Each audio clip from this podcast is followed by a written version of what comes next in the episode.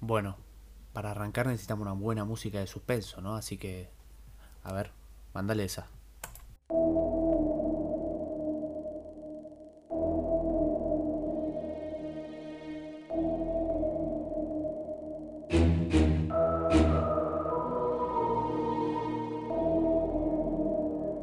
...2020, señores y señoras... ...el año del que nada se esperaba... ...y terminó pasando absolutamente todo... Vimos cómo tiraban un chancho de un helicóptero a una pileta, escuchamos cientos de crímenes, seguimos odiando a los mismos boluditos, apareció un virus terrible del que primero nos reímos y ahora nos queremos cortar los dos huevos con una cuchara. Pero así es, esto es el 2020. ¿Esperaban algo diferente? Bueno, yo también. Che, pero qué mierda tiene que ver esto. Decide que vamos a hablar hoy.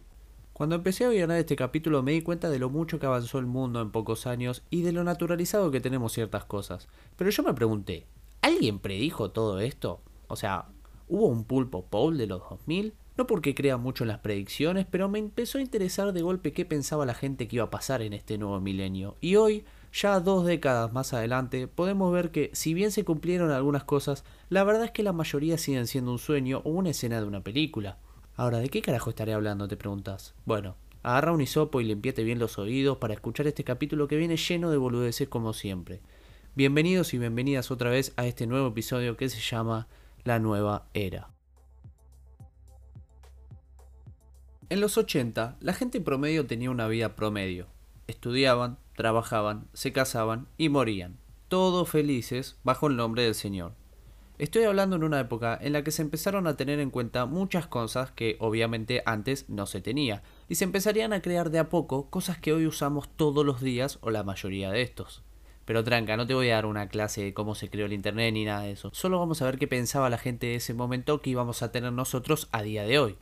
Resulta que un sociólogo empezó a flashear un poquito de lo que se podría hacer en un futuro y escribió sobre unas supuestas vacaciones lunares para 2018. Obviamente eso no pasó y parece que no pasará por lo menos en un futuro cercano. Pero igualmente no parece algo tan alocado. O sea, sin ser sociólogo yo también podría decir que de acá a 40 años estaría regroso que haya vacaciones lunares. Pero lo grosso entra en juego cuando empezamos a ver qué pensaba la gente normal que iba a pasar en estos años. Y acá nos encontramos con cosas un poquito más cotidianas, por así decirlo, como un cartel o volador que te trae las cosas planeando con alas a la ventana de tu casa, una escoba eléctrica o una televisión integrada en la pared y cosas así. Más normales, pero que igual siguen sonando bastante ajenas a la realidad que vivimos, porque como ya dije, en ese momento estaba explotando la expansión tecnológica, la gente flasheaba un montón sobre lo que podría llegar a pasar.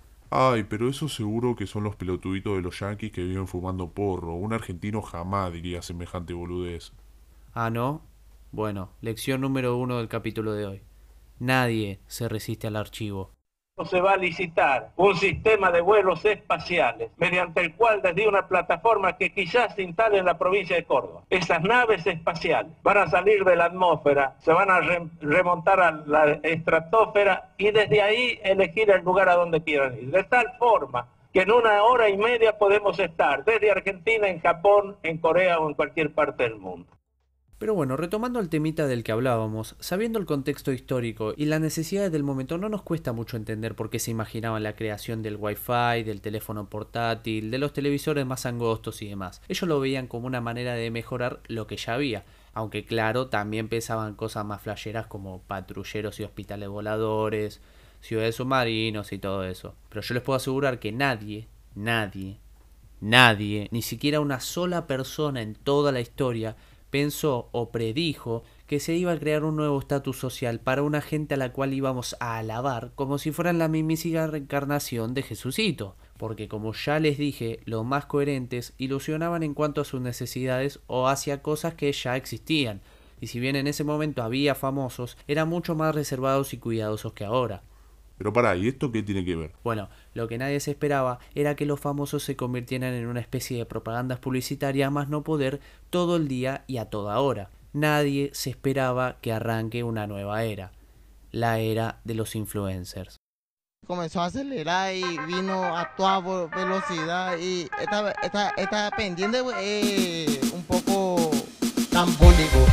Hay que no sé si esto lo dijo alguien antes. Probablemente sí, pero bueno, mucho no investigué. Lo que creo yo es que esta nueva era arranca en el momento de la viralización de las selfies. ¿Qué tiene que ver? Bueno, todo tiene que ver. Ese momento en el que dejamos de sacarnos fotitos contra el espejo o de pedirle a otra persona para empezar a levantar el brazo y tener una foto nuestra, dio el pie a que la gente empiece a documentar su vida masivamente. A ver, antes ya había gente que documentaba lo que hacía y de hecho ya había youtubers. Sí, porque los youtubers no nacieron con Jao Cabrera o el Demente. Obvio que ahora es mucho más comercial, pero en su momento también existieron. Esto de la selfie nos llevó a un nuevo mundo, entonces desconocido, que nos presentó algo importante, la creatividad individual, porque ya no solo bastaba con levantar el brazo y sacarnos una fotito, queríamos más ángulo, más calidad, más visión, y apareció el palito de la selfie, furor en ventas en todo el mundo. Y ahí empezó. Cuando un pibito de 14 años entendió a las 5 de la mañana acostado en su cama que podía tener plata propia haciendo contenido. Empezaron a crearse miles de cuentas, lo que generó miles de seguidores en un montón de redes sociales distintas, que llevaban automáticamente a la cima a aquel que tuviera más seguidores que el resto. Y acá tengo que hacer un paréntesis, porque escuché un par de veces que los famosos de Instagram no son tan famosos como los que los fueron en su momento en Fotolog. Pero esto es terriblemente erróneo. O sea, en Fotolog era famoso Facu, tu fachipiola, que iba a tirar unos pasos de tectónica a la salida del abasto mientras cabeceaba la rodilla de un emo. Era alguien que si bien podía generar una cierta empatía, solo la generaba con cierto grupo. No era un pito promedio que la pegó poniéndose enfrente de una cámara y siendo tan gracioso como lo es habitualmente. Y esta creo que es la principal diferencia. Si bien hay muchos que la pegan en papeles o personajes, otros tantos solo tienen que ser ellos mismos. Bien, ahí cierro el paréntesis, puedo seguir hablando. Volviendo al tema de los seguidores, ya sé lo que van a decir de Ah, pero a quién le importa, los me gusta, son solo me gusta y demás. En realidad no lo son. Si ahora no te importa cuánta gente te sigue, estoy seguro de que en su momento sí te importaba. Y también estoy seguro de que subías tus fotos a las redes un viernes a la noche, así la gente la veía más y le daba más me gusta. Porque creíamos que eso nos daba cierto estatus y ahora es peor. Onda, capaz que no lo buscaba más el me gusta, pero lo tenemos naturalizado que él o la que tiene mucho más está súper pegado. Seguramente conoces un pibe o piba común de barrio que por ser gracioso, fachero, muy linda, tiene un montón de seguidores y todos los beneficios que conlleva esto. Porque acá viene el segundo punto en cuestión, que creo es uno de los más interesantes. Los canjes. Como yo quiero a velocidad.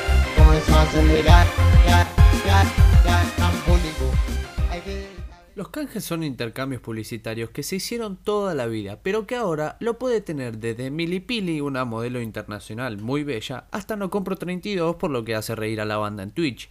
Es indiferente el tema canjes. Te pueden ofrecer uno cuando tenés 10k o cuando tenés 100k. Obviamente, cuanto más seguidores tenga, más canjes vas a tener. Pero bueno, ese también es un problema porque a la hora de hacer canjes, digamos que no todos son ingeniosos. O sea, algunos son muy creativos que si bien sabés que están haciendo un canje, te la bancás y hasta capaz te reís, pero están los otros que no lo puedes ni ver y estás cansado de que hagan eso. Creo que el peor error de un canje es decir que no es un canje ahí la gente se piensa que la estás tomando como boluda y te dice, che, no va. Es una línea muy delgada el hacer un muy buen canje de una buena manera y quedar como un pelotudo terrible enfrente de todos, aunque peor es pensar en todos los privilegios que ellos tienen y yo no. Hoy, por ejemplo, vi la historia de una chica que tiene 450.000 seguidores en Instagram. Es una tipa común que sube fotos con mucha producción, cari linda y participa en algún que otro video. Esta flaga, que no voy a nombrar quién es, dijo que estaba cansada de que le manden comida porque se le acumula y no podía comer todo junto por una dieta que está haciendo. ¿Qué pasó? Bueno, escúchate esto. Una hamburguesería le mandó 8 patis, 8 panes y 8 de todo lo que necesitas para hacer terrible hamburguesa. Todo crudo, obvio, para que ella se lo hiciera cuando quería. Y yo dije, bueno, mira qué bueno, la verdad no lo había visto nunca, así que repiola. Pero acá pasó algo que me dejó pensando un poquito más. Un frigorífico le mandó en total 15 kilos de carne para que ella se la hiciera cuando quería. Y a los 5 minutos, un almacén barrial le mandó un cajón lleno de verduras. Entonces, ¿qué onda con esto? O sea, por un lado me parece re piola. ¿A quién no le gustaría que le pase eso? La verdad es un sueño. Sería como tener regalo de cumpleaños todo el tiempo. Pero por el otro lado me puse a pensar en el negocio. Porque debe significar bastante que un almacén barrial te mande un cajonazo lleno de cosas grosas. Obvio que el frigorífico y la hamburguesería no creo que lo sufran tanto el gasto como el almacén. Aunque el beneficio va a ser el mismo o quizá más. En un par de horas de diferencia, el almacén pasó de tener unos pocos cientos de seguidores a superar los 5.000. Entonces acá es donde el verdadero negocio entra. Y acá es donde yo me pregunto la tercera y última cuestión. ¿Sirve seguir haciendo propaganda en la tele, en la radio o en el diario? Bueno, también depende un poco el rubro, ¿no? Pero ¿hasta dónde es rentable que pagues miles de pesos por aparecer en un cartelito de 3x3 en una autopista si mandándole algo gratis a un influencer te suben más de 4.000 seguidores en unas horas? Aunque como ya les dije, no todo es bueno. Ojo, puse el ejemplo de esta chica porque es la que me dio el pie para pensar en todo esto. Pero también existe el otro lado, el abuso del poder que nosotros mismos les damos. ¿Por qué? Porque cuando algún influencer bardea o se va de tema, al toque saltamos todos a descansarlo, a bardearlo y demás. Pero lo que no entendemos es que nosotros le damos ese poder. ¿Por qué hay gente que está tan pegada cuando aparentemente es tan hija de puta? Bueno, nosotros lo seguimos. Nosotros les liqueamos las fotos, se las comentamos, vemos sus videos y todo lo que conlleva eso. Obvio que no está mal, cada uno sigue al que se le canta el culo. Pero la realidad es que no tenemos ni idea del poder que le estamos dando a una persona con un simple movimiento del pulgar. Y lo peor de todo es que ellos tampoco se dan cuenta del por qué tienen. Ojo, no son todos. Como en todo siempre hay excepciones. Cuando se reportó que gente tuvo que acudir a un traumatólogo porque se lastimó realizando una rutina que recomendó un chabón que está remarcado por Instagram. O también la gente que te toma tres vasos de agua con limón por día para adelgazar porque te lo dice la mina carilinda. Este es el verdadero problema el problema que nos puede afectar de manera directa. Porque vos capaz te reís, o sea, yo también me reí. De hecho, todavía lo hago y seguramente me siga riendo. Pero si no sabes, capaz que te la crees y termina siendo perjudicial para tu salud. Obvio que este es el peor de los casos, pero hay muchos casos más que también importan y no los tenemos tanto en cuenta. Pero entonces, para cerrar este tema, ¿tendríamos que tener más conciencia sobre a quién le damos poder o el problema es de ellos por no darse cuenta del poder que les damos? Ah, qué preguntón, ¿eh? Como yo quiero a toda velocidad. Como eso acelerar, ya, ya, ya, tambólico. Se estrelló con la pared, se con la bola y yo volé de él. Más allá de todo esto, creo que estamos en una situación especial. En este último tiempo se cuestiona bastante a los influencers y sus canjes. Si bien hay gente que los hace muy bien, como yo les recomiendo vean a Marito Baracus, hay gente que los hace muy mal, ni hablar de Sol Pérez. Pero acá hay un punto de inflexión, porque gracias a un nuevo canje, la gente empezó a abrir un poco los ojos, y creo que deberíamos agradecerle a Sophie Maure por eso. Muchos me preguntaron en mis historias qué calefón es el que estoy usando. Y este es el de la marca Reihu. Lo uso desde que me mudé. La verdad que me anda perfecto. Tipo, nunca tuve agua fría ni nada por el estilo. Eh, nada, de verdad, lo súper recomiendo. Y con el código Sophie Maure en su tienda tienen un ¿Cuánta gente te puede preguntar la marca del calefón? O sea, si me decís, no sé, un electrodoméstico que esté piola, bueno, pero un calefón, en serio, ni un plomero te preguntaría eso, porque ya sabría la respuesta. O sea, qué manera tan zarpada de hacer un canje, porque vos te reís, yo me río, pero ahora estos chabones del calefón son noticia nacional. Todos están hablando de ellos. Y creo que es el ejemplo clarísimo del poder que tiene la gente a la que decidimos dárselo. Pero bueno, Ahora sí vamos a cerrar este bloque para continuar con el siguiente. Igualmente, mi opinión es que es el mejor canje que vi por lo menos en el último tiempo.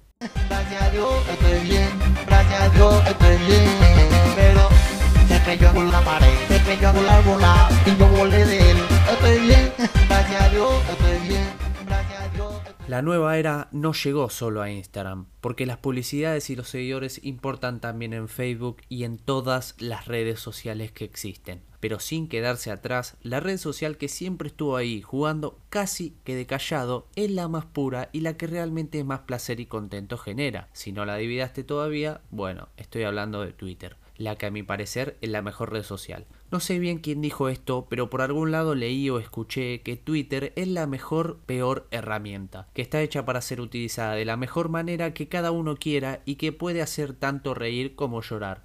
Más que clave esta frase que gracias al que la dijo me dio pie para pensar y preguntar, ¿cómo son los influencers de Twitter? Bueno, Acá lo que podemos decir es que no hay influencers tan exageradamente marcados como los hay en otras redes sociales. Porque sí, obvio que quizás conoces a más de uno, pero seguramente poniéndolos en la balanza, seguro viste o escuchaste hablar más de los de, por ejemplo, Instagram.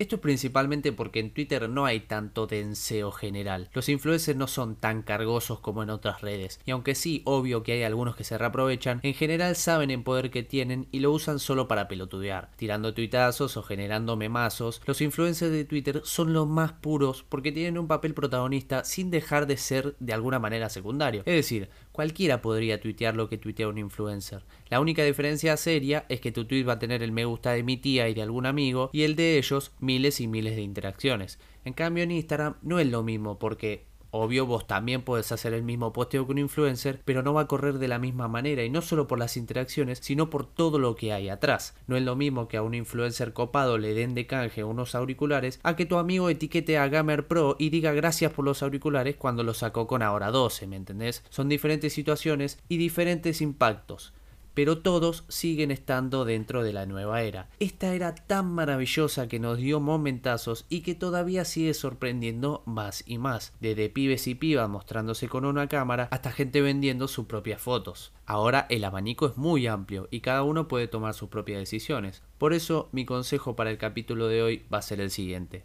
¿Querés streamear? ¿Querés tener un podcast? ¿Querés arrancar un canal de YouTube o hacerte una página de Instagram para hablar sobre algo? Hacelo, disfrútalo y bueno, en una de esas capa que la pegas. No te voy a decir que es fácil y tampoco soy quien como para decírtelo porque no estoy pegado, pero es más fácil que años anteriores, si eso sirve para consolarte. Che, qué consejo bien de mierda que acaba de dar, eh. Y bueno, es así, si quieren ser su propio jefe de una manera más o menos digna, métanse en eso. Si no me avisan, armamos un plancito multifuncional de Herbalife o alguna de esas.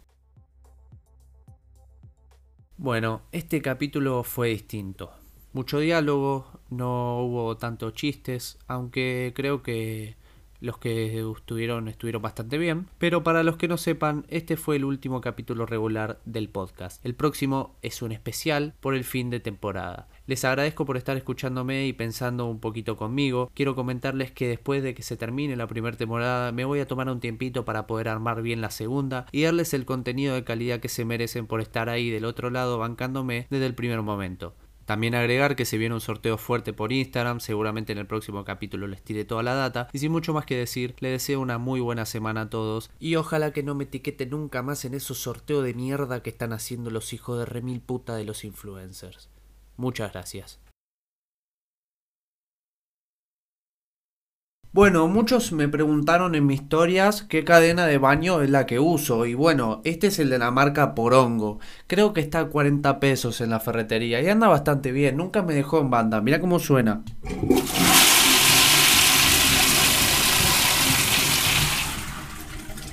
Un Duna usado cuando arranca, la verdad terrible. Si van a la ferretería del tío Tito y con el código RE en esa rey, les van a dar un 10% de descuento. Así que creo que ustedes aprovecho, ya saben.